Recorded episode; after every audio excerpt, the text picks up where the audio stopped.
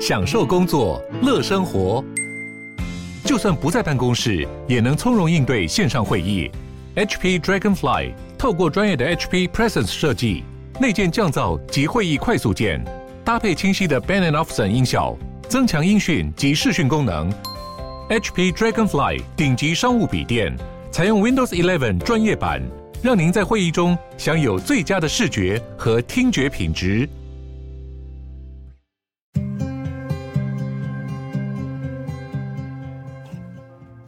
光临鲨鱼，带你关注那些有流量却没声量的趣资讯，用十分钟的零碎时间，一起跟上这个永远跟不上的世界。在 AI 最近的急速发展之下，你害怕被 AI 取代吗？不要担心，不只有你，连教会里面的牧师都很害怕。原因是 ChatGPT 现在已经连跟信徒讲道这种事情都能做得到了。很多人原本可能以为这种充满灵性的话语，只能从得道参悟的大师口中说出来。不，现在 AI 也能讲出这种话。其实这某种程度也打破了宗教的神秘性。当 AI 也能说出真理的时候，信仰的力度就显得薄弱许多。对于不信神的人而言，这或许不意外，因为 ChatGPT 的专长就是写那种有特定模式、文字看起来很冠冕堂皇的作品。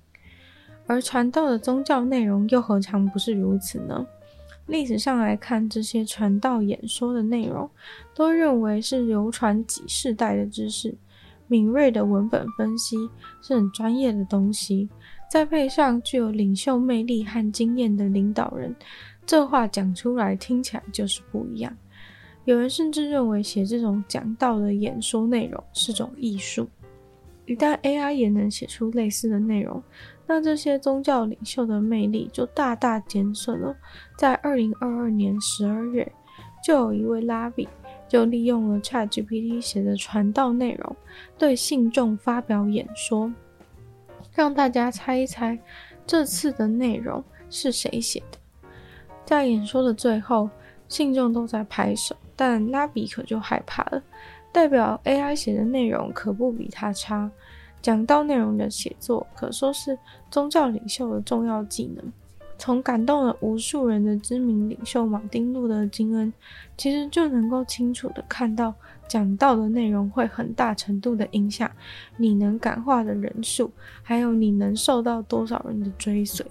你要同时有深刻的体悟，也要能让听者产生情感连接。据说，当一个牧师其实要做的事情很多，更像是一个管理者，而且还随时待命。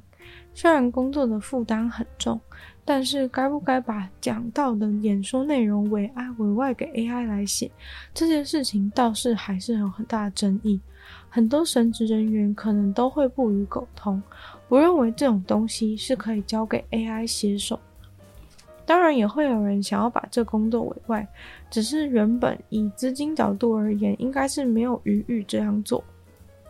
不过现在 ChatGPT 是免费使用的情况之下，又有多少神职人员会选择投靠 AI 呢？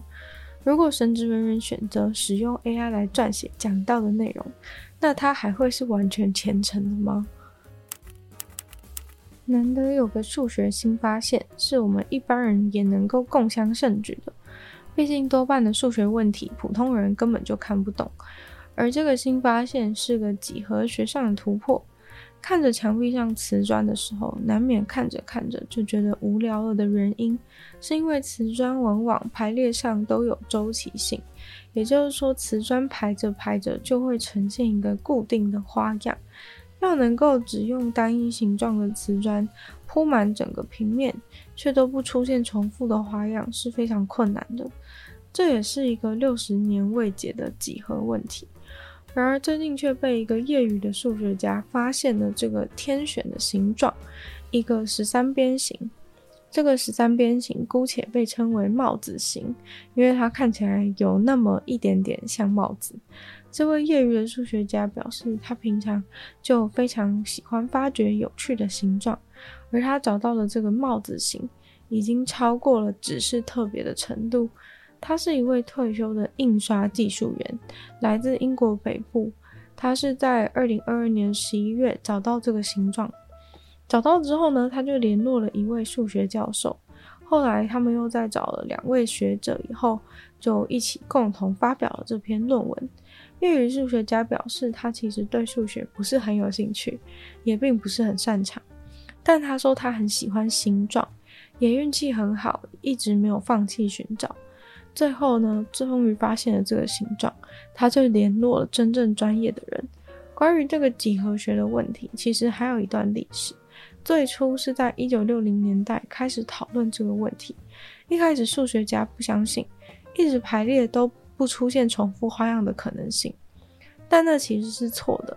后来呢，马上就有人发现，只要拿一组两万多片瓷砖同时去用，就不会出现重复的图案，而这个数量也很快的就被打破，一直减少到一百多左右，后来又降到了六个。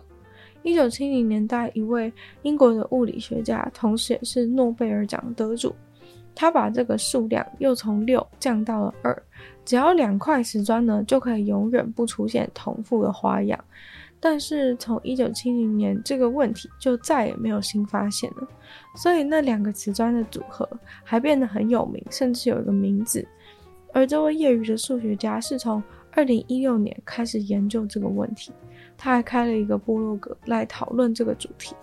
六年后，他在二零二二年底打败了那两块瓷砖，找到了只要那个完全不会重复的形状。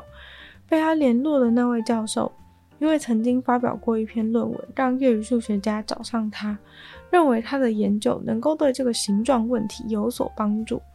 透过教授开发的软体，两个人意识到这个形状是真的有料。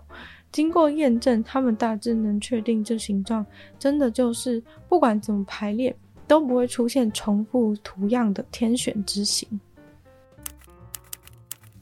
迷英真的是创意的全员，有网友就发起了如何同时激怒两国人的挑战，就有人做出了一款包着通心粉的寿司，试图想要同时激怒意大利人和日本人。意大利人确实是蛮常在影片当中因为传统料理被恶搞而发怒，但是日本人是否也会如此呢？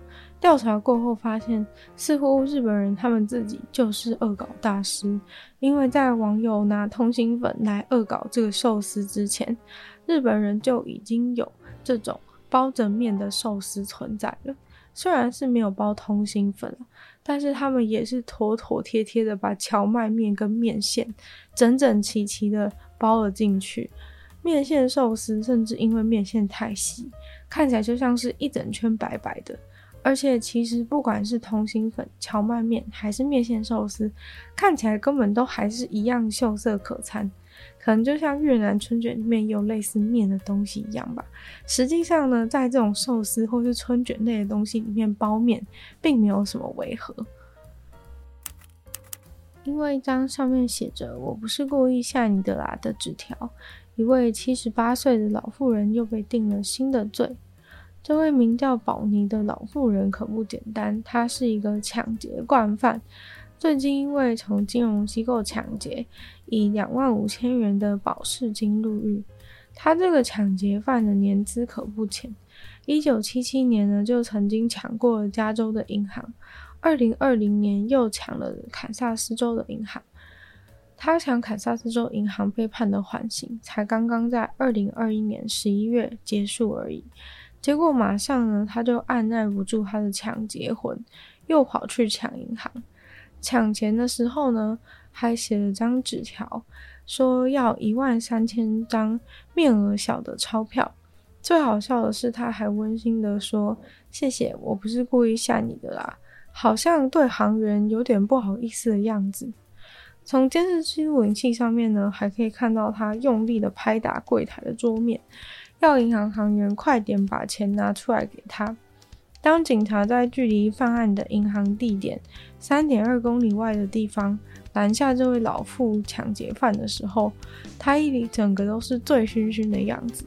刚刚抢到的钱全部都洒落在车子的地板上。警察表示对这样的行为非常的遗憾。这位老妇人并没有任何的疾病，就只是单纯的喜欢抢劫而已。今天的鲨鱼就到这边结束了，再次感谢订阅赞助的会员伊恩、那英男子、James、黑衣人毛毛、黑牡丹还有 ZZ，就像其他愿意支持鲨鱼创作的朋友，可以在下方找到配章链接，里面有不同的会员等级还有不同的福利给大家参考。